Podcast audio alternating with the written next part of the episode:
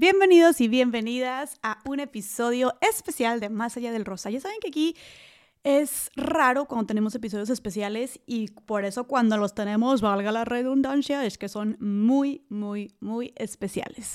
Quiero empezar diciéndoles que estoy fascinada, de verdad. Estoy fascinada, me siento eh, con esperanza, me siento inspirada después de terminar de ver la serie Peace Peace Now Now, que está disponible en Star Plus. Y es una serie donde hay cuatro mujeres muy poderosas en la actualidad, que están abriéndole camino a otras mujeres, que están levantando la voz, que están siendo líderes en cada una de sus industrias, estas mujeres están contando la historia de otras mujeres, contando historias de lucha de otras mujeres, de valentía, de búsqueda de justicia, de acabar con la impunidad, de querer mejorar su calidad de vida y la de sus hijos e hijas y la de toda su comunidad. Realmente son historias muy inspiradoras, muy crudas, reales, de mujeres alrededor del mundo. Y unas del siglo pasado incluso, de mujeres en Chile, de mujeres en Colombia, en Guatemala, en México. Se narran estas historias que al menos yo no tenía idea, desconocía por completo y que me dejaron, miren, con el ojo así cuadrado, boquiabierta y yo dije, ¿por qué no sabía estas historias tan, tan fuertes, pero tan inspiradoras también, tan empoderantes de otras mujeres, de cómo de cómo con su desgracia y con su situación y todo lo que les pasó, agarraron todo ese dolor, toda esa injusticia y lo voltearon por completo para empoderar a otras mujeres, para levantar la voz, para cambiar su realidad y mejorar no solamente su vida, sino la, vida de las personas a su alrededor. Eso eso es una de las cosas que yo más admiro, cuando una persona puede tomar sus circunstancias y no solamente atravesarlas y superarlas, sino también utilizar lo que le, lo que le sucedió para mejorar a su alrededor, ¿no? Para hacer de este mundo, de esta sociedad, un lugar mejor. Y bueno, esto fue lo que hicieron estas mujeres en estas diferentes cuatro historias de diferentes épocas, en diferentes lugares, y son narradas por estas cuatro mujeres muy poderosas, muy conocidas en la actualidad. Y algo también que me inspiró bastante es el hecho de que, la verdad, últimamente es cuando he estado viendo en los medios de entretenimiento como historias de mujeres siendo protagonistas, historias reales donde mujeres estén levantando la voz, estén haciendo justicia, estén como con esta lucha por nuestros derechos. Casi no se ven mm, series como estas y últimamente se han estado viendo más, se está visibilizando más y eso se me hace tan poderoso porque eso, además de ser sumamente inspirador, también nos recuerda nuestra historia, nos recuerda de dónde venimos, nos recuerda la lucha que lleva años, que lleva siglos de mujeres por arrebatar nuestros derechos y por estar en el lugar en el que ahora estamos. Y hay una frase que me encanta que dice, quien no conoce su historia está condenado a repetirla.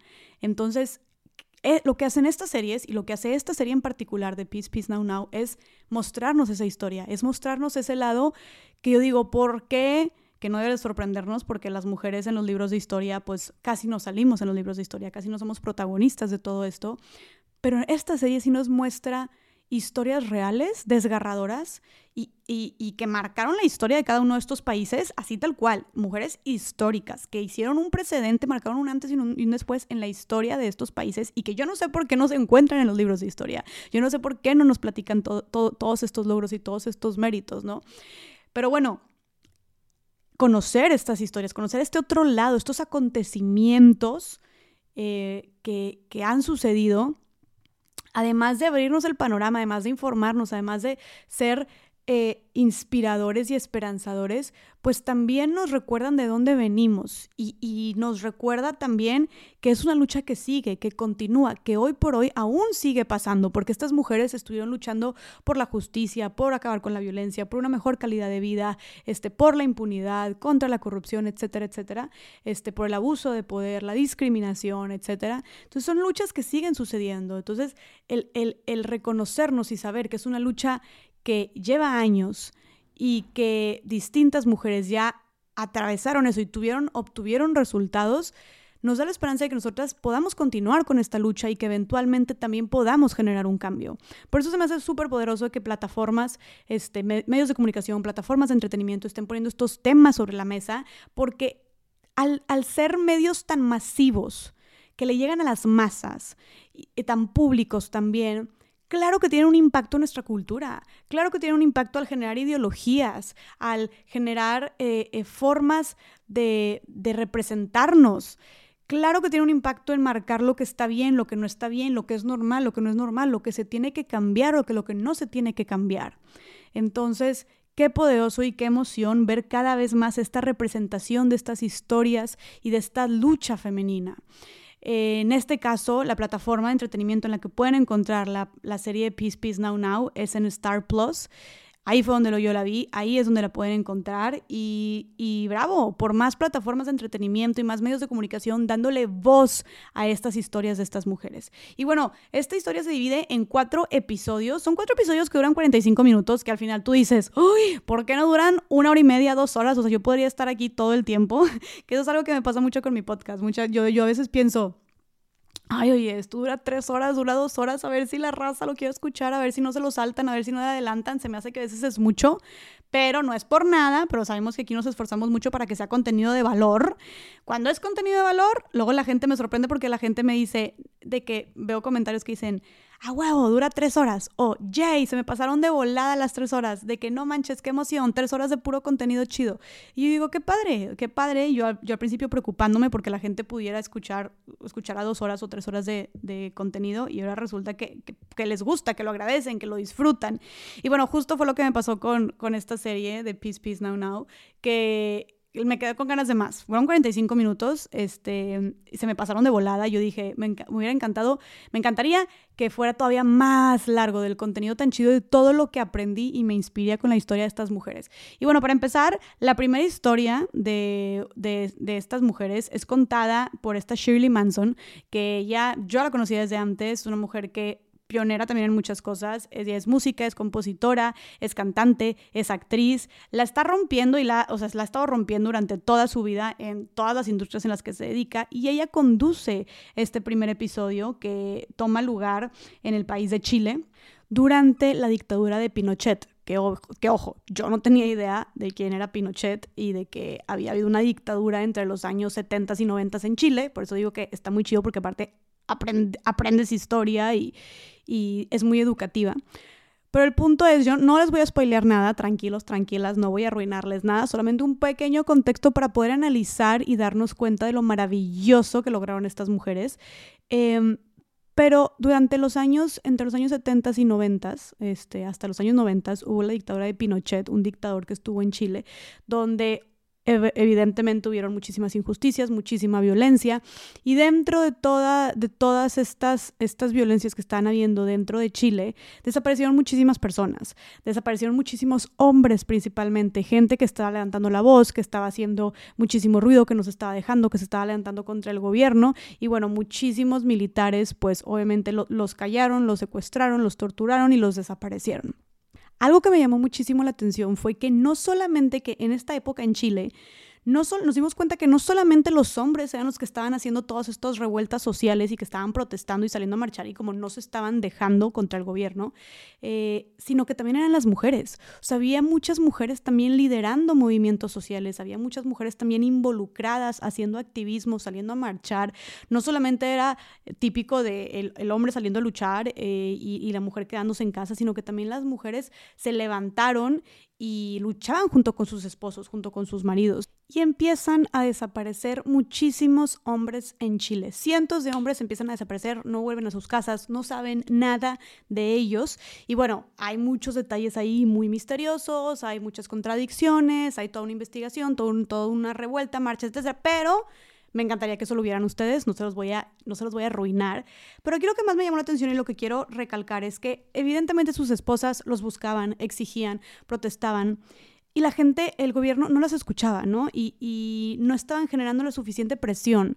Entonces, ¿qué fue lo que hicieron? Unirse como lo han hecho tantas mujeres a lo largo de la historia que compartían las mismas vivencias, que también estaban buscando a sus familiares, a sus hermanos, a sus hijos, a sus esposos, porque ojo, eran muchísimos hombres los que estaban desapareciendo. Se unen estas mujeres en su, eh, que, que, que, compartían este dolor, que compartían esta preocupación, que, que compartían esta impotencia y esta confusión tan grande y deciden hacer algo con ese dolor, hacer algo con esa injusticia, ¿no? Y no se quedan calladas y empiezan a protestar y empiezan a hacer muchísimas, em, muchísimas eh, formas para llamar la atención de la gente y algo que, que, que fue el parteaguas y que las hizo muy conocidas y que generó una presión social internacional, que el mundo entero supiera lo que estaban viviendo estas mujeres y las injusticias que se estaban cometiendo en Chile. Fue un baile, un baile que se llama La Cueca Sola, que bailaban estas mujeres. Agarraron un baile tradicional de Chile, que era muy conocido, que se bailaba en pareja y empezaron a bailarlo ellas solas, precisamente como dando este mensaje de que ahora no tenían quien las acompañara, que estaban solas, que eran viudas, que, que no, no tenían a alguien a su lado, pues representando a sus esposos desaparecidos. Entonces empiezan a hacer este baile, se empieza a hacer viral y ojo, viral ni siquiera cuando ahí no existía, no existía el internet siquiera.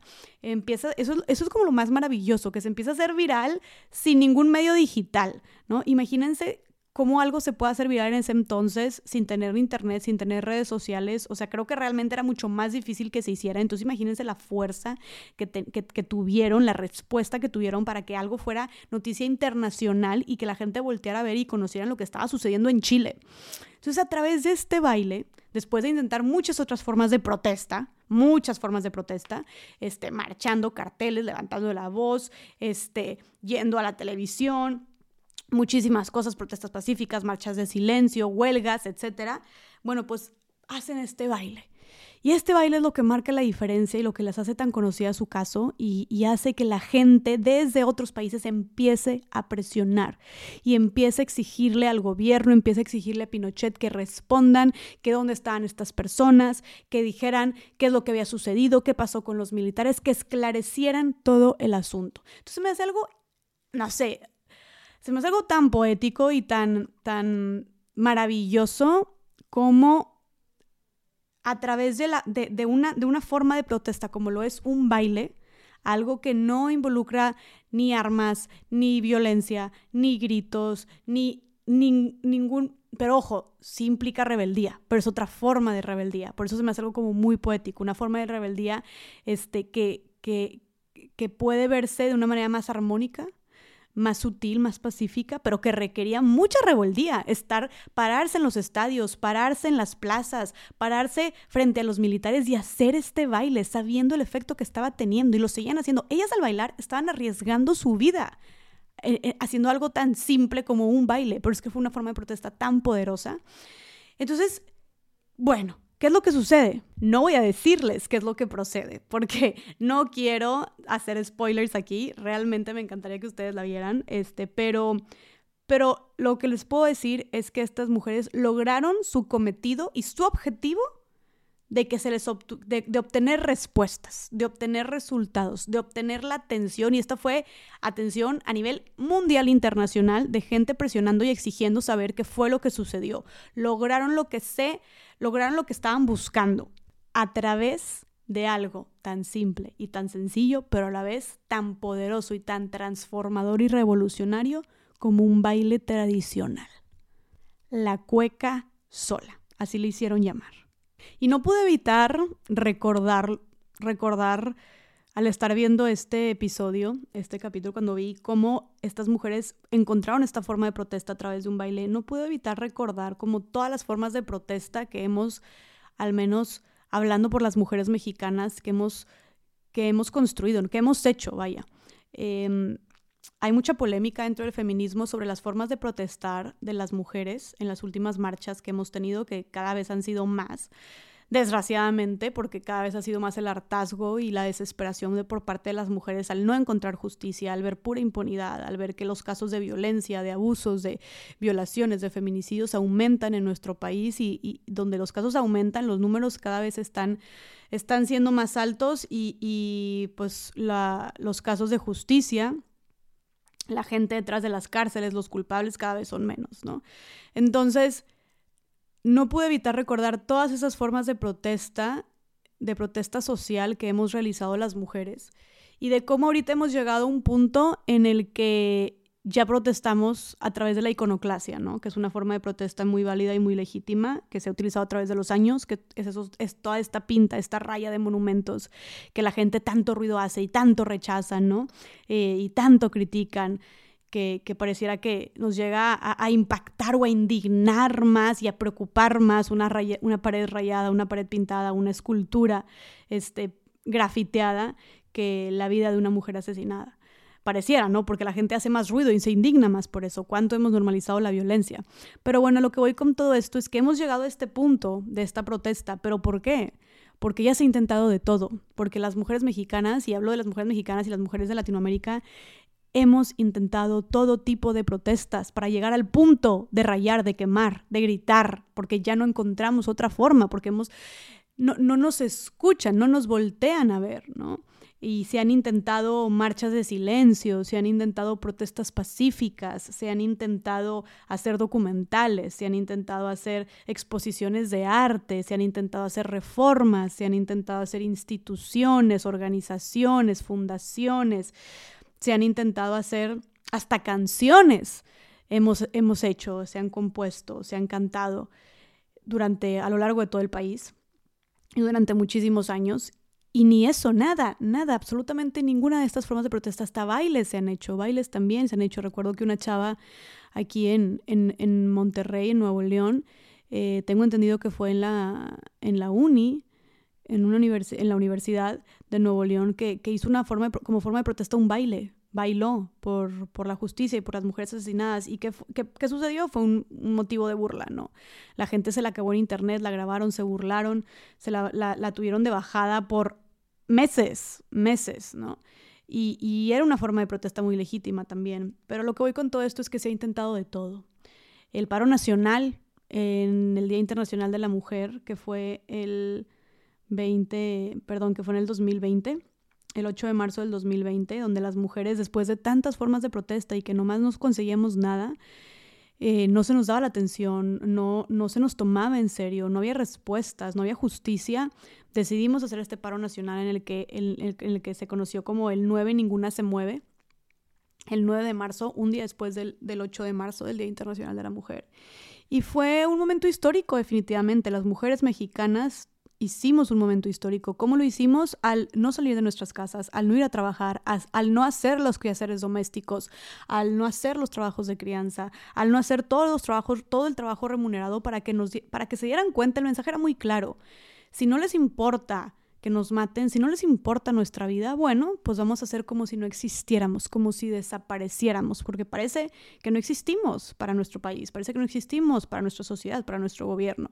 Entonces vamos a, desaparecer de verdad, porque nos están desapareciendo todos los días. Y, era justo para, para, visibilizar esto y para hacer una, un mensaje muy claro de cómo el mundo se detiene, el mundo entero, el país entero, México se detiene si no están sus mujeres. Como un mensaje también de valorar nuestra presencia y lo que aportamos a la sociedad, tanto al PIB como a todo, todo lo que tenga que ver con, los trabajos, también los trabajos no remunerados por parte de las mujeres y nuestra mera presencia. Entonces fue una, una forma de protesta muy, muy poderosa también muy poderosa, muy legítima, en la que llamamos la atención de medios internacionales, que en periódicos como The New York Times, en periódicos de Francia, de, de Italia, de Inglaterra, estaban, estaban platicando sobre la protesta de, de las mujeres mexicanas, en la que no salieron a las calles, en las que no se movieron. Y no sé, no pude evitar como al ver esta protesta de las mujeres chilenas a través de su baile, una forma muy poética, recordar también las formas de protesta que hemos, que hemos hecho o realizado las mujeres mexicanas, incluyendo el 9 Ninguna se mueve. Y aquí también es como un reconocimiento a la creatividad y a la, sí, a la creatividad y al ingenio, al ingenio femenino de las mujeres, de que no nos damos por vencidas, de que no solamente nos quedamos saliendo a gritar y a callar y a marchar y a exigir este, a las calles, sino que si no nos escuchan, siempre encontramos una nueva manera de exigir justicia, de hacernos notar, de hacer que nos volteen a ver. Y creo que aquí el mensaje o lo que podemos rescatar es muy claro, ¿no? Tanto el caso de las mujeres mexicanas como el caso de las mujeres chilenas.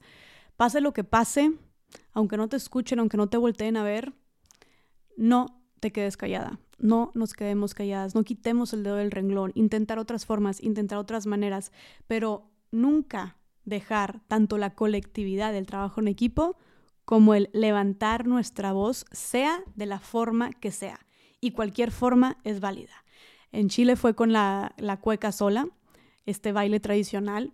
En el 2020 con las mujeres mexicanas fue el 9 Ninguna se mueve y recientemente está haciendo a través de la iconoclasia, de la pinta y raya y toma de monumentos.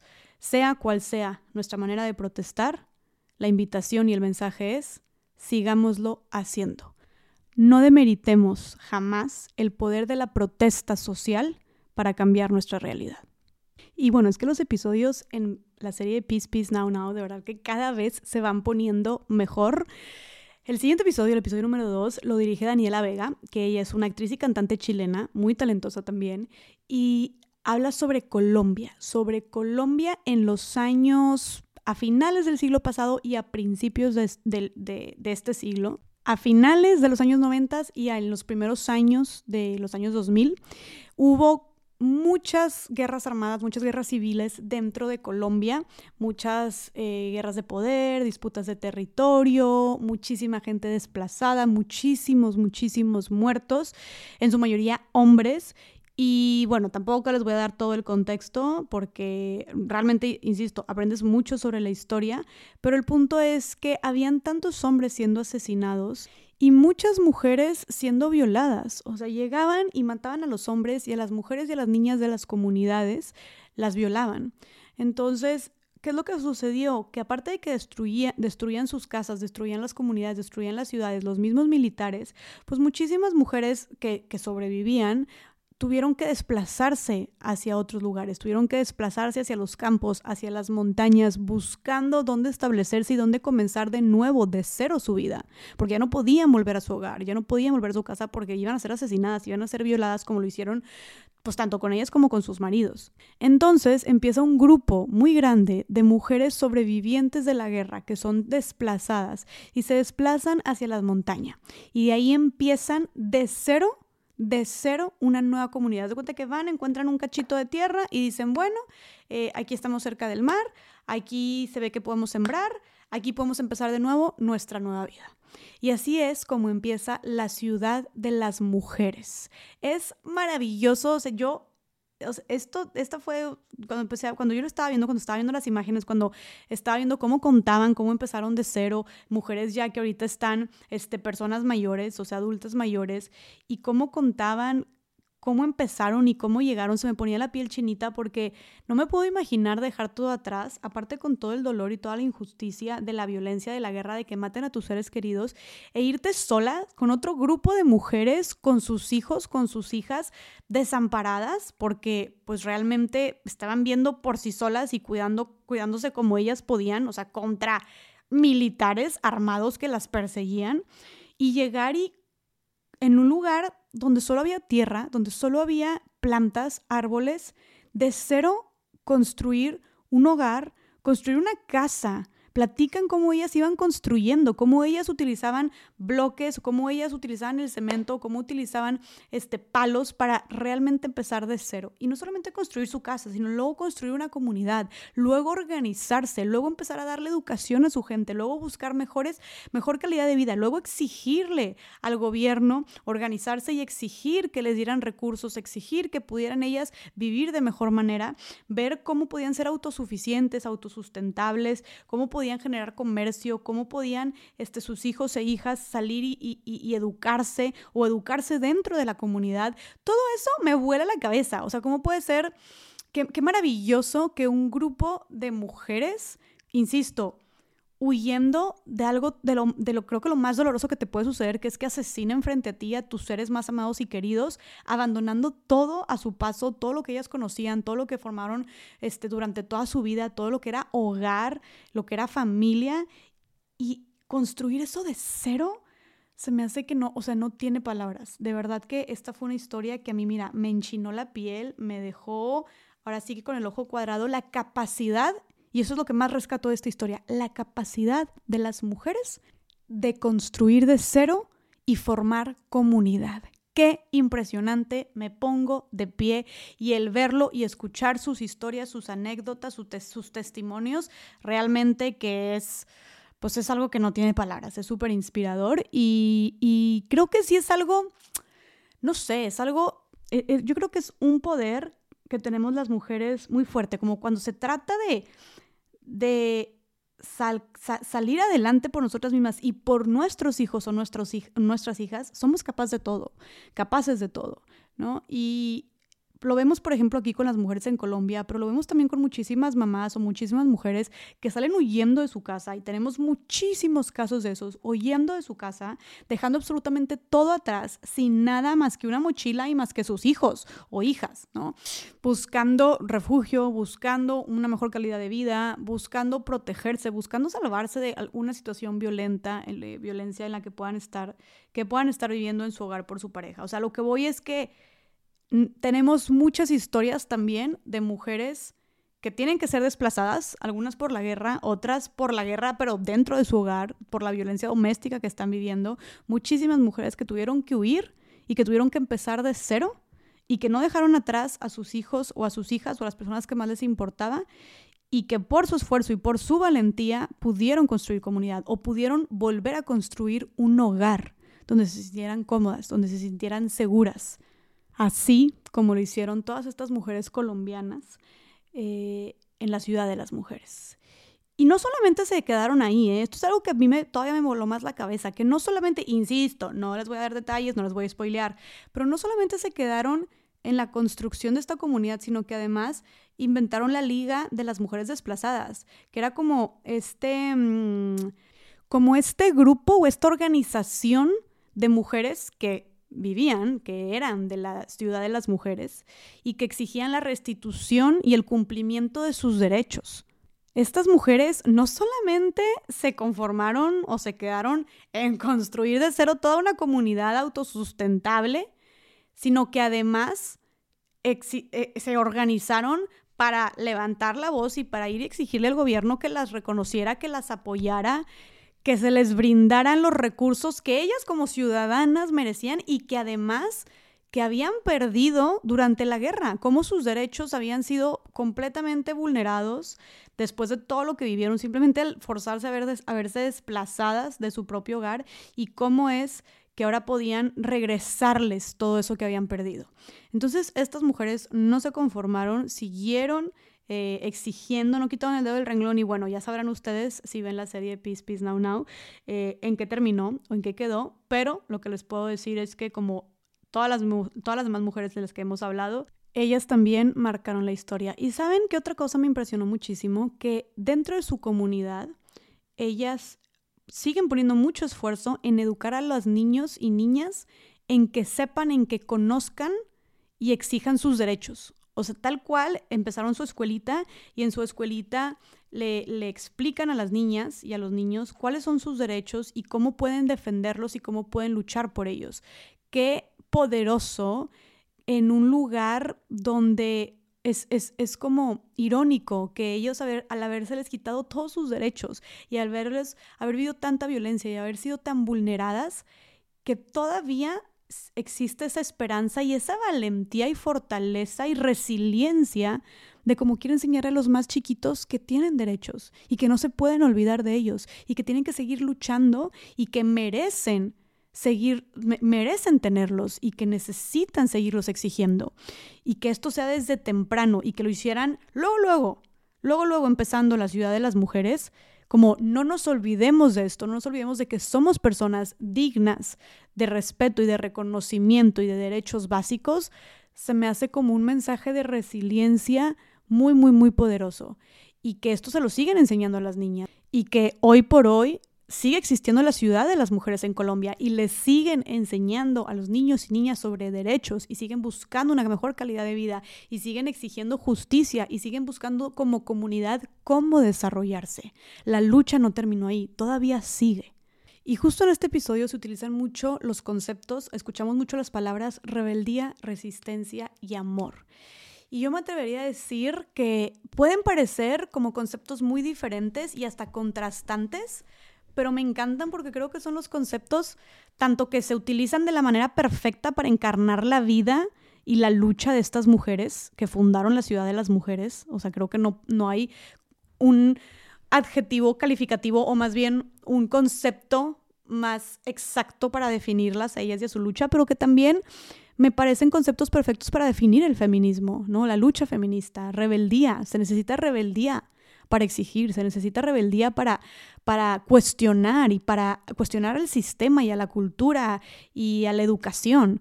Se necesita mucha rebeldía como para atreverse a levantar la voz, resistencia. Se necesita resistencia para, para ir contra la corriente, para seguir en la lucha, para debatir, para cuestionar también, para sentir que a veces estás luchando contra un monstruo gigante sin cabeza cuando se trata de desigualdad de género, cuando se trata de violencia, de machismo, de desigualdad en general. Y, se necesita esa resistencia, esa resiliencia para saber que estás, estás luchando por algo más grande y que eventualmente, por más pequeñas o insignificantes que creamos que son nuestras acciones, eventualmente esas acciones van a generar un cambio, puede generar un cambio, así ha sido a lo largo de la historia. Y por último, amor. Creo que, que amor es la palabra más poderosa que podemos utilizar mucho en esta lucha. A veces pensamos que, que, cuando hablamos de feminismo o de la lucha por la igualdad, eh, el empoderamiento se trata mucho como de este rebeldía, hartazgo, este, valentía, como todos estos conceptos súper fuertes y tal vez más, más duros, pero también no hablamos de este otro lado de la lucha que también debe, también hay mucha, también hay mucha paz, también hay mucho amor, también hay mucho apoyo, hay mucha solidaridad también, no hay mucha compasión, hay mucha paciencia. Em, y es importante hablar también de estos conceptos y creo que el amor es el que es, es, el concepto que engloba todos estos demás conceptos y todo a partir del amor, o sea, cualquier lucha que, que viene desde el amor, desde el interés genuino por tu comunidad, por las personas al lado, por las mujeres, por tus seres amados, que quieras que vivan mejor, que quieras que no sufran violencia, que quieras que tengan una mejor calidad de vida, todas esas luchas que, creo que encabeza todo esto, todas las luchas sociales, que tengan una vida digna, que no corran riesgos, todo, si viene desde el amor, es lo que va a ser el motor que nos, que nos va a mover y que nos va a motivar y a impulsar a seguirle dando, ¿no? A tener la energía suficiente, si viene desde el amor, a seguirle dando con todas estas luchas y estas causas sociales. Entonces creo que si viene, de la, si viene desde el amor, la motivación y la energía para seguirle dando, para seguir luchando, siempre va a estar. Entonces, rebeldía, resistencia y amor. Así se define la lucha de estas mujeres colombianas en la ciudad de las mujeres y así también definiría yo la lucha feminista el tercer episodio, que no es por nada, pero realmente fue, no sé si mi favorito, estoy entre el tercero o el cuarto de mis episodios de, esta, de, de la serie Peace Peace Now Now. Fue muy espectacular. Definitivamente, una de las cosas que hizo que fuera uno de mis favoritos fue que la que dirige este episodio es Yalitza Aparicio, que ella es una mujer actriz mexicana, defensora y luchadora de los, por los derechos de las comunidades de las personas indígenas, de comunidades indígenas. Ella viene de una comunidad indígena. Yo personalmente tuve el placer de entrevistarla una vez en un, en un congreso sobre equidad de género y justo preguntarle sobre los obstáculos que ella como actriz tuvo que atravesar al venir de una comunidad indígena en un país tan clasista y tan racista como lo es México, ¿no? Y eso es precisamente, yo creo que por eso le asignaron a ella este episodio, eso es precisamente lo que ella comienza hablando, un contexto sobre las discriminaciones em, que sufren las personas de comunidades indígenas, ¿no? Y sabemos que estas comunidades están alrededor de todo, todo el mundo. En México el 40% de nuestra población eh, consiste en comunidades indígenas, realmente es un gran porcentaje de la población. Y Yalitza platica sobre cómo ella ha sido discriminada por su color de piel, por su origen y de cómo incluso sus papás ni siquiera le quisieron enseñar su lengua materna porque no querían que la hablara, porque no querían que fuera discriminada. Entonces pone en contexto la doble o incluso hasta triple discriminación que sufren muchas veces las comunidades indígenas, porque si de por sí hay clasismo, hay racismo en nuestro país y se discrimina a las personas indígenas como tal, ahora a las mujeres, pues todavía el factor, el factor raza, el factor clase, el factor género, genera todavía una doble o triple discriminación, ¿no? Te discriminan por tu color de piel, eres discriminado también por estar en una situación, generalmente estas comunidades están en una situación de pobreza o de escasos recursos, y luego aparte el factor género, ser mujer, que ya de por sí viene de entrada con, con, con una desigualdad y una discriminación por el simple hecho de vivir en una sociedad machista. Entonces habla sobre cómo las mujeres indígenas son el grupo más vulnerado o el grupo más discriminado. Y no se hable, por ejemplo, de mujeres indígenas con discapacidad, por ejemplo. O sea, todavía se exponencia aún más. Pero bueno, por eso la importancia de la interseccionalidad cuando hablamos de feminismo, ¿verdad? De tomar en cuenta todas las realidades de todas las mujeres y todos los factores que pueden promover esta desigualdad, desde no solamente género, sino también clase social, también raza, también color de piel, también edad, también discapacidad, también em, inclinación sexual, identidad de género, etcétera, etcétera, etcétera. Y la historia de este tercer episodio toma lugar en Guatemala, nuestro país vecino, y se remonta a los años 60, entre los años 60 y los años 90, a finales de los 90, específicamente en el 96, que fue cuando termina la guerra civil en Guatemala años y años de guerrillas dentro del país de Guatemala, de disputas por territorios, de disputas por poder, que obviamente llevaron a miles, millones de muertos y de personas desplazadas. La narrativa de esta historia, de este episodio, se centra en las comunidades indígenas y en todas las violaciones y todos los abusos que sufrieron estas comunidades de, por parte de militares que iban y se apoderaban de sus tierras, que a la fuerza los desplazaban, que mataban a todos los hombres y que a las mujeres las violaban, las violentaban e incluso las tomaban como esclavas sexuales o esclavas para las tareas domésticas. Hubo violaciones masivas y sistemáticas a mujeres de estas comunidades, de comunidades indígenas en Guatemala por parte de los militares. Eran esclavizadas, eran maltratadas física, psicológica y sexualmente. Y hubo específicamente un grupo de 14 mujeres que aguantó esto por muchísimo tiempo y que años después deciden levantar la voz y deciden exigir justicia. Estas mujeres se llamaron, las conocían como las abuelas de Sepursarco, porque Sepursarco era una zona específica donde, donde estaba esta comunidad indígena y en la que llegaron los militares y en la que mataron a los hombres y en la que aprensaron a las mujeres y las que las violaron y que las sometieron y cometieron todas estas injusticias. Y bueno, estas mujeres obviamente eran más jóvenes en, ese momento y las agarraron como esclavas sexuales y como esclavas domésticas.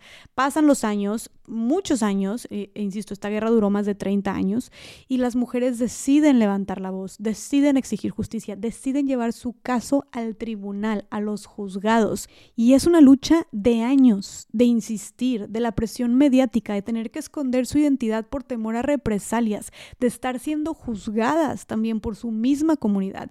Su misma comunidad las llamó putas, las llamó prostitutas, les echaba la culpa de lo que había pasado como si ellas lo hubieran buscado o ellas hubieran querido o ellas hubieran accedido o como si su honor y su, y su persona se hubiera dañado o se hubiera manchado para siempre por el hecho de que las violaron, por el hecho de todos estos abusos sexuales a los que fueron sometidas y como si ellas se los hubieran buscado o ellas lo hubieran querido. Y esto no debe sorprendernos, esto es, aquí se ve tan clara la misoginia y el machismo que existe en nuestra sociedad, seguimos estando en Latinoamérica, en el que siempre que hay alguna violación o algún abuso hacia alguna mujer, siempre la culpa la tiene la víctima, siempre el cuestionamiento es a la víctima, siempre las interrogaciones o, mm, las llamadas de atención o los comentarios son hacia cómo estaba la víctima, en qué estado estaba, dónde estaba, qué hora era, qué tenía puesto, si se, lo buscó, si se insinuó de alguna manera, si dio alguna señal. Siempre que hablamos de abusos sexuales, en todas sus formas, es lo mismo. E incluso lo vemos aquí, en un caso donde mujeres fueron sometidas, donde su vida estaba en peligro, donde las tenían amenazadas con matarlas, donde fueron esclavas sexuales y asesinaron a sus parejas. Aún así, la gente las seguía culpando. O sea, así o más claro podemos ver la misoginia de cómo en cualquier caso de abuso sexual, incluso cuando te están esclavizando, una esclavitud moderna, incluso en ese caso la gente sigue juzgando a las mujeres. Entonces es muy impresionante y es muy triste también ver que esto pasó con estas mujeres y que como su propia comunidad, muchas las juzgaron, las señalaron y les dieron la espalda. Y aquí también quisiera recalcar y analizar un poco, reflexionar sobre este fenómeno tan desgarrador y espeluznante como es la violación O sea, la violación hacia las mujeres como un arma de guerra. Porque este tema de, de soldados, de militares, violando mujeres a las mujeres de, sus contrincantes o a las, a las esposas, a las mujeres, a las hijas, a las hermanas, a las mujeres de la, de la comunidad, de los hombres contra los que se están enfrentando, del enemigo, por así decirlo, siempre sucede que las terminan violando. Siempre llegan, matan a los hombres, se apoderan del territorio y violan a las mujeres. Entonces, aquí es un claro ejemplo de, de, cómo se nos cosifica y de cómo no solamente es la conquista de los territorios, sino la conquista de los cuerpos de las mujeres, como si fuéramos una cosa, como si fuéramos un objeto al cual también hay que, hay que conquistar. Y como si también el hecho de, de que se les viole a las mujeres también implica como una repercusión o un daño directo hacia el contrincante, hacia el enemigo la violación hacia nuestros cuerpos como una forma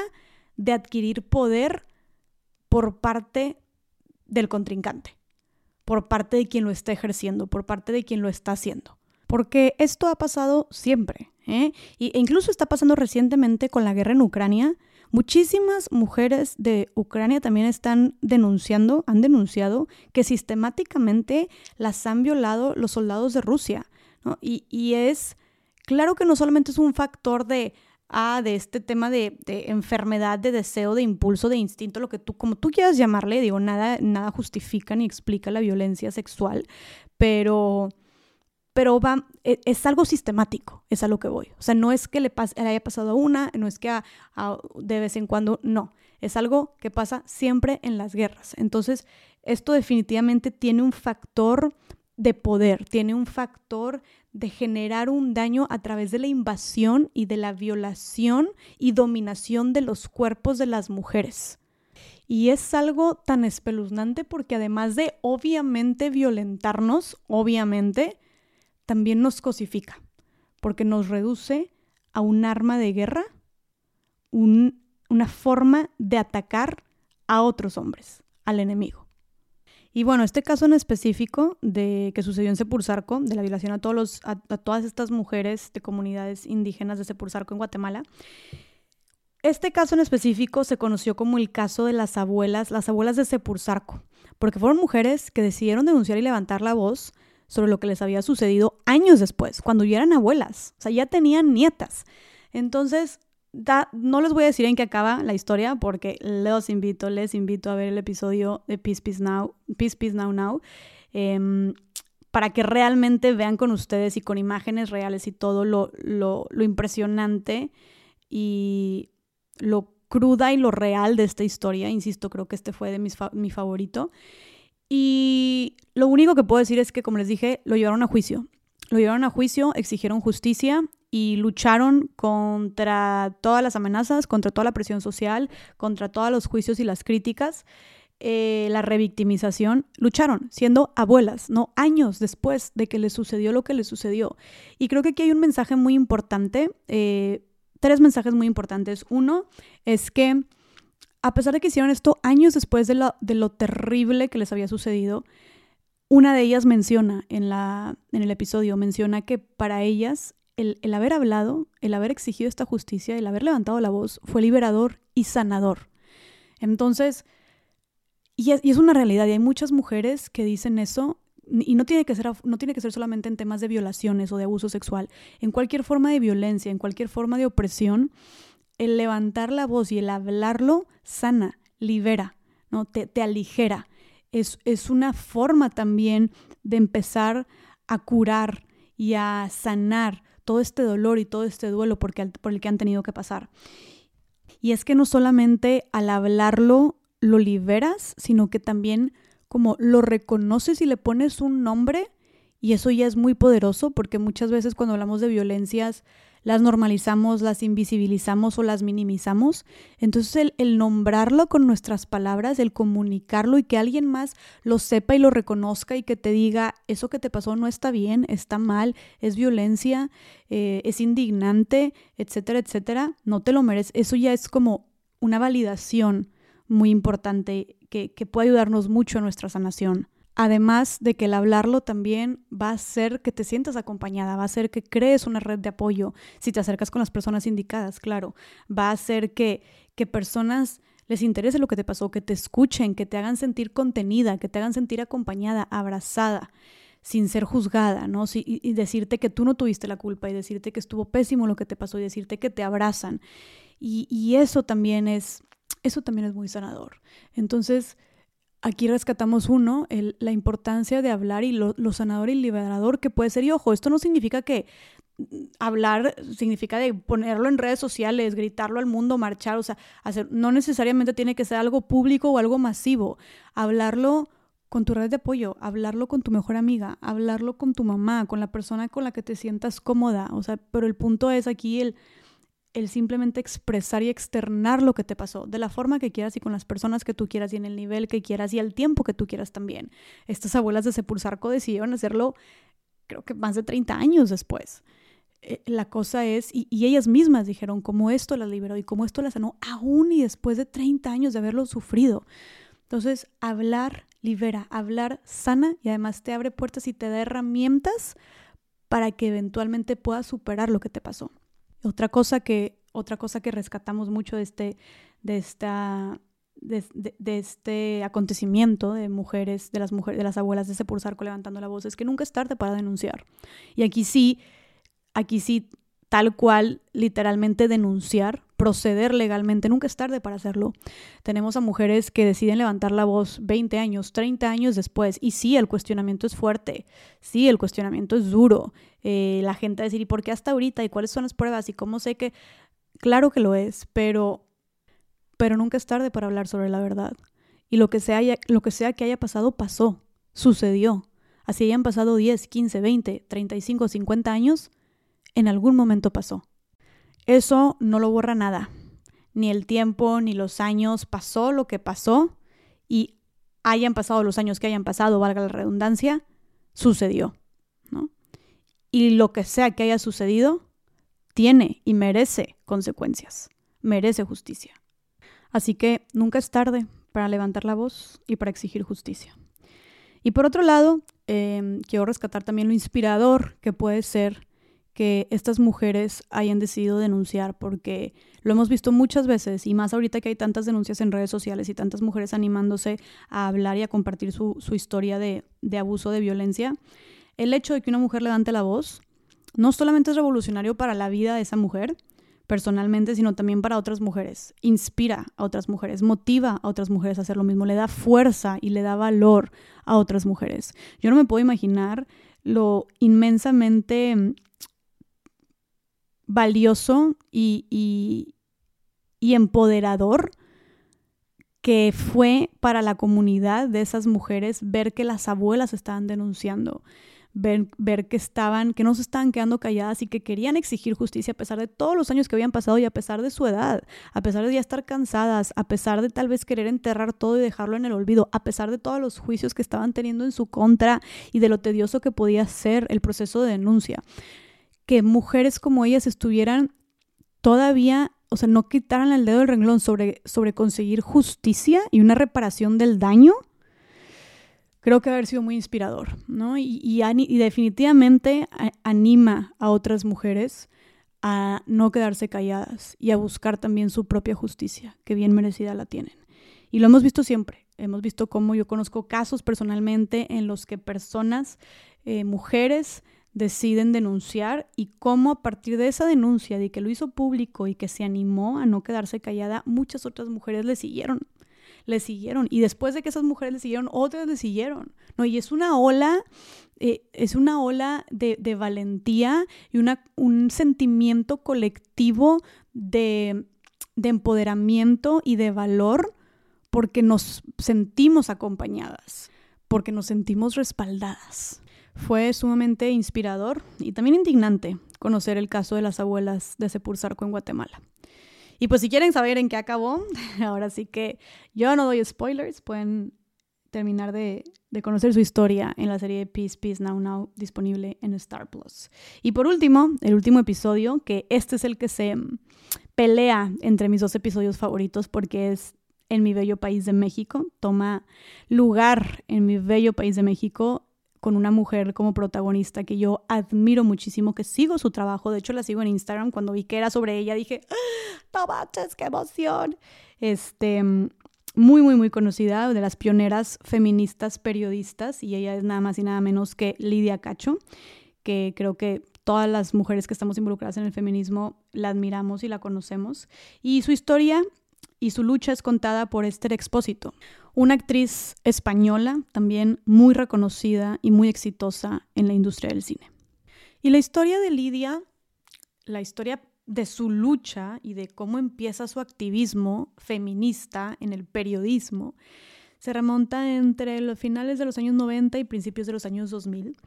Y ella empieza a documentar, a darle visibilidad y voz a historias sumamente perturbantes de abusos y de violaciones a mujeres en México. Eh, empieza, no solamente empieza a darle voz que, con, con, perspectiva de género en el periodismo, que esto antes no se hacía ni se conocía, creo que el término de perspectiva de género, desde una perspectiva feminista, y obviamente empieza a incomodar mucho, pero su parte la, la, parte donde se pone más fuerte y donde se pone más peligroso también para ella es cuando recibe, cuando descubre una red de pedófilos en México que estaba liderada por puros políticos y empresarios sumamente eh, poderosos y sumamente conocidos en nuestro país. Entonces imaginarán cómo se puso la cosa. Eh, Lidia documenta todo esto, hace toda esta investigación, funge como detective, como periodista, como todo, y saca todas estas historias y toda esta red de trata y de, pedófilos y nombra a todas estas personas, de todos estos personajes que tanto poder tenía en nuestro país en su libro Los demonios del Edén. Es un libro que sigue, siempre lo van a encontrar en todas las librerías, este, se los recomiendo mucho si quieren saber más sobre esta historia. Y ella los expone, lo saca a la luz. La verdad es que fue una mujer muy, muy valiente, demasiado disruptiva definitivamente y también pionera pionera en el periodismo este, feminista y pionera en, en su forma de hacer las cosas. Entonces, obviamente, obviamente tuvo represalias, obviamente tuvo amenazas. La secuestraron, la torturaron, la violaron, la metieron a la cárcel, muchísimas cosas. La gente exigió justicia por ella, exigió que la sacaran, hubo muchísima presión social. Pasaron muchos años hasta que, bueno, este, no se les quiero spoilear, ¿verdad? Se los voy a dejar ahí, pero, pero ese es el contexto. Ese es el contexto. Eh, Lidia Cacho sigue viva, para que sepan. Ella sigue luchando desde fuera del país, pero sigue luchando, sigue haciendo periodismo, sigue siendo feminista, sigue haciendo activismo. Pero ella nunca se cansó y no cesó y no quitó el dedo del renglón en buscar y exigir justicia por todos esos pedófilos políticos y empresarios que estaban en el poder, que tenían tanta influencia y ella, con todas las amenazas, con todo y su secuestro, con todo y las torturas, siguió exigiendo, siguió luchando. Y me encantaría que supieran lo que sucedió después y cómo es que, cómo es que sucedió eventualmente y en qué terminó esta búsqueda y lucha por la justicia en nuestro país. Algo que me encanta y que tal vez no mencioné fue que estas mujeres todas estas, las historias, todas estas mujeres son entrevistadas en este documental, en, este, en esta serie. O sea, no solamente se cuentan sus historias, sino que ellas lo platican, lo narran, eh, abren su corazón, sus, sus, sentimientos, lo que pensaban en ese entonces, cómo lo vivieron, dan todos estos detalles. Entonces nos permite vivir estas historias no solamente a través de la narrativa de, la, de las mujeres que están conduciendo, de las conductoras eh, de estos episodios, sino también a través de estas mujeres, de, de, tal cual sus meras vivencias y narrativas. Entonces, me encantó que Lidia Cacho sale, sale respondiendo un chorro de preguntas, salió yo así de, sí, soy tu fan, te amo. Y sale platicando con Esther Expósito y narra cómo se sentía y narra cómo empezó todo y, y, narra lo que le hicieron y, y, cómo está ahorita y por lo que lucha ahorita. Y no, no, no, no, no, no, no. Ok, no, definitivamente creo que mis dos favoritos fueron los últimos dos. Este, o sea, también me encantó, también me fascinó. Es, es muy fuerte como saber las historias, pero saberlas a través de las protagonistas de esas historias a través de sus meras vivencias, de sus propios testimonios, sus palabras, sentimientos, pensamientos, ideas que tuvieron en ese entonces, no sé, le, da mucho más poder, ¿no? Entonces, eso es lo padre también de esta serie, que, lo, que, que Lidia Cacho, la mismísima Lidia Cacho sale ahí platicando todo lo que vivió. Y bueno, algo que rescato mucho de lo que, lo que dijo Lidia eh, fue que ella, ella, al ser pionera en el periodismo con perspectiva de género, en el periodismo eh, feminista, con, con perspectiva feminista, obviamente, pues atravesó muchísimas cosas como de las que ya les conté, pero ella platica de un sentimiento muy fuerte de soledad, de soledad y de abandono que sentía por parte de la sociedad en general y de sus compañeros y compañeras, de cómo le cerraban las puertas, de cómo le cuestionaban, de cómo no le creían, de cómo ella solita tenía que, que exigir y que levantar la voz y que hacer presión y que pedir oportunidades y preguntar y salir e investigar porque nadie la quería acompañar. Porque si de por sí esos temas ahorita son tabús todavía, la gente le saca la vuelta a la verdad, la gente le saca la vuelta a los temas incómodos, la gente le saca la vuelta al cuestionamiento. Ahora imagínense dedicarte a esparcir este mensaje de manera pública y de manera masiva, como lo es en el periodismo. Pues qué miedo, la verdad, ¿no? Qué incómodo, la verdad también. Entonces, pues no por nada Lidia se sentía sumamente sola. Y creo que eso es algo que nos suele pasar mucho a las personas que estamos siendo activistas en cualquier tema, desde el feminismo, desde el medio ambiente, desde los derechos de los animales, lo que tú quieras, lo que tú quieras. O sea, cualquier persona siendo activista cuando estás luchando contra una sociedad, luchando por los derechos, poniendo temas sobre la mesa que la gente no quiere escuchar, que la gente prefiere ignorar, cuando estás cuestionando el deber ser y el estatus este, social,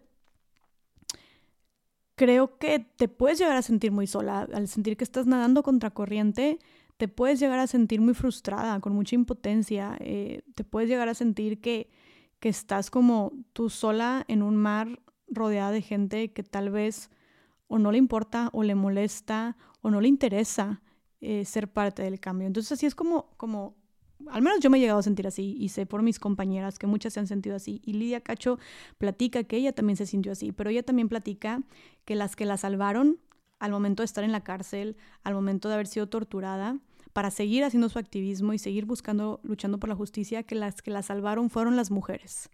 Ella dice, a mí las mujeres me salvaron. Em, porque no la abandonaron, porque a pesar de que ella se sentía sola, cuando llegó el momento de la verdad, por así decirlo, el momento más trágico eh, de, de, su carrera y de todo lo que le estaba pasando, de su vida, podría decir yo, más traumático, las mujeres ahí estuvieron, ¿no? Y no la abandonaron. Entonces aquí también rescato un tema súper importante, eh, que es el acompañamiento, el poder tan transformador y revolucionario que tiene el acompañamiento de mujeres a otras mujeres. Yo puedo decir también, hablando desde mi experiencia, pues porque es como por lo que puedo hablar, ¿verdad? Que también cuando me he llegado a sentir así, como desanimada, con impotencia, eh, sin ganas, cuestionando realmente si lo que estoy haciendo tiene algún impacto o frustrada, más que nada frustrada. Yo me imagino que también este, Lidia Cacho, y digo ella, o sea, ella mis respetos, ¿verdad? Ella está en otras ligas, imagínense haciendo, exponiendo todo esto en, en, a través del periodismo, o sea, ahora sí que todo lo que hemos, creemos que estamos sintiendo, muchas feministas creo que ella lo exponenció y más en esa época, o sea, lo sentía mil veces exponenciado. Por eso digo, mis respetos. Pero siento que ella se llegó a sentir también muy frustrada con todo lo que estaba viviendo y tanta gente sin hacerle caso, tanta gente cerrándole la puerta en la cara, ignorándola, poniéndole muchas trabas, pues porque ella quería ir en contra de el poder supremo, ¿no? De gente tan poderosa, pues cuántas trabas no, se, no, no le han de haber puesto y ella lo platica. Entonces, cuánta frustración no ha de haber sentido y cuánta soledad, como ella dice. Entonces, yo creo yo cuando me he llegado a sentir así, algo que definitivamente me ha rescatado, me ha dado motivación, ha sido el acompañamiento de otras mujeres. O sea, ver a otras mujeres que están en mi misma sintonía, que creen en la causa, que creen en mí también, que creen en, en, lo que estamos haciendo y por lo que estamos luchando, que también están luchando ellas, que también se ponen al lado de ti y, te echan porras, te comentan, comparten tu opinión. Eh, apoyan lo que estás diciendo, eh, te escuchan con atención, ¿no? Como simplemente el tener otras mujeres luchando al lado de ti acompañándote como todas dirigidas en el mismo camino es algo que nos llena de energía y que nos, lleva de, que nos llena de, gasolina, o al menos a mí también, así es como me siento yo. Y Lidia Cacho dice eso, dice que las mujeres, que a ella la salvaron las mujeres, que lo que le permitió a ella seguir adelante y seguir con su lucha fueron las mujeres. Entonces, creo que el mensaje también aquí es, no hay nada más poderoso que mujeres acompañando a otras mujeres, que cuando se trata de darnos motivación, esperanza y energía para seguir con esta lucha, podemos voltear a nuestro lado a las mujeres que nos están acompañando, que nos están tomando la mano, que están en nuestro mismo camino y ahí recargarnos de energía. Y algo que también rescato mucho de la historia de Lidia, de Lidia Cacho, presentada por Esther Expósito, es la valentía. Tenemos que ser valientes. Cuando luchamos por una causa, hay que ser valientes. Es difícil y está bien que llegue el miedo y está bien que lleguen las dudas y está bien que hagamos pausas y está bien que cuestionemos y nos hagamos un poquito para atrás. Somos humanos, somos humanas. Es natural sentir el miedo, pero, pero es que no va a haber cambio si no hay valentía. Y es que no vamos a avanzar si no lo hacemos volteando hacia adelante y dando con fuerza los primeros pasos. Y los primeros pasos y los que sigan en el camino, ¿no? Los que se tengan que tomar. Entonces, yo rescato muchísimo eso de Lidia. Creo que, creo que ella es el tal cual el significado y la definición de lo que es ser valiente, de lo que es ponerte la camiseta y casarte con una causa y luchar por tu, con tu vida, tal cual, por esa causa. Y creo que la valentía es lo que hace la diferencia de lograr realmente cambios extraordinarios y que puedan cambiar nuestra realidad por completo. Se necesita valentía. No puede haber ninguna lucha social, ningún movimiento social, ningún cambio radical en nuestra realidad si no se hacen las cosas desde el amor, como dije yo, como dije en el episodio, sobre el episodio pasado, y con valentía. ¿no? Y, gracias a mujeres como Lidia Cacho por su lucha y por sus causas, creo que es que otras mujeres nos atrevemos a ser más valientes o recordamos que podemos serlo. Eso es también algo muy bonito, ¿no? Y que es lo que rescatamos de todos los demás episodios, mujeres inspirando y dándole poder a otras mujeres. O inspirando y haciendo que otras mujeres reconozcan el poder que tienen y se atrevan a usarlo. Y bueno, este fue un pequeño resumen y análisis de la serie Peace, Peace, Now, Now, que como les dije es espectacular, me encanta, me fascina, que, que, no solamente sean temas educativos y que conozcamos la historia, sino que también sean temas que nos inspiren, que nos inspiren, que nos empoderen eh, y, y que nos llenen de esperanza, la verdad, que nos llenen de energía para seguir luchando por todas estas causas, ¿no? Como que vemos que otras mujeres ya lo han hecho, vemos que, que lo que han logrado otras mujeres y, nos, y, pensamos, pues yo también puedo, ¿no? Vamos a seguirle dando, vamos a seguirle echando ganas con cualquiera, cual, cual sea que sea nuestra lucha y así fue como yo me sentí. Y creo que todo el mundo debería de verla, creo que son historias que vale la pena contar, que vale la pena conocer y compartir. Y algo que rescato, ya para ir concluyendo de, esta serie, es que puedo decir que el factor común, que para empezar, a o sea, podemos ver que todas las mujeres de distintos lugares, de distintas épocas, edades, contextos y circunstancias, a todas de alguna manera, a pesar de ser tan diferentes, nos atraviesan el factor de discriminación por ser mujeres, el factor de violencia sexual y el factor de injusticia e impunidad. No importa, o sea, puede ser México, Colombia, Chile, Guatemala, países distintos, mujeres de distintas edades, épocas distintas, conflictos distintos, pero todas atravesadas por las mismas violencias. La falta de justicia, la impunidad, la corrupción, la violencia sexual, la discriminación, la revictimización y el querer apagar su voz todas atravesadas por las mismas violencias o violencias muy parecidas. ¿Y cuál es el factor común en todas ellas? Ser mujer, ser mujeres. Pero también otro factor común que tienen todas ellas y que creo que es el arma más poderosa que podemos utilizar cuando se trata de luchar, cuando se trata de abrirnos camino, cuando se trata de cambiar nuestra realidad, el arma más poderosa que podemos utilizar es nuestra voz. Y más cuando se hace de forma colectiva, más cuando se hace trabajando con otras mujeres, acompañando a otras mujeres o haciendo comunidad con otras mujeres. El arma más poderosa que podemos utilizar para cambiar nuestra realidad es empezar a nombrar lo que está pasando, es no quedarnos calladas, es protestar, es exigir, es nombrar y reconocer las injusticias, las violencias, los obstáculos, los limitantes. Y eso fue, todas estas mujeres han sido históricas y cuando conozcan bien sus historias y vean los resultados y los logros y los avances que obtuvieron en la historia de su país, tal cual de su país, de su, o sea, teniendo un impacto no solo en su vida personal ni en su comunidad, sino en su país, nos vamos a dar cuenta que todas, pues el, el factor común es que no se quedaron calladas y es que levantaron su voz. Y esa es la invitación final, yo creo, para todas las personas que están escuchando, para todas las personas que vean esta serie, es el reconocer el poder tan grande que tenemos de nombrar, de exigir, de protestar y de nunca más guardar silencio.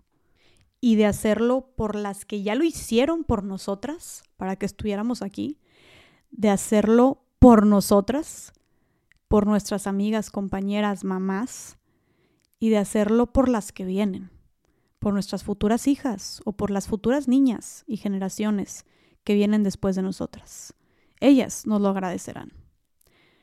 Y como dije, quien no conoce su historia está condenado a repetirla. Es importante saber de dónde venimos para saber, conocer de dónde venimos para saber hacia dónde vamos. Es importante reconocer, honrar, conmemorar lo que hicieron otras mujeres para que nosotras estuviéramos aquí. Y es poderosísimo, poderosísimo conocer estas historias para para inspirarnos, para motivarnos, para darnos un rayo de esperanza, para darnos una palmadita en la espalda o un abrazo de esos que te, te reinician el alma. Y bueno, si tú también quieres conocer esta historia, te invito a escuchar, a ver eh, la serie de Peace Peace Now Now disponible en Star Plus y reconocer todo lo que estas increíbles, poderosas y revolucionarias mujeres han hecho. Yo no podía creer que no lo conocía y ahora estoy más que asombrada e inspirada.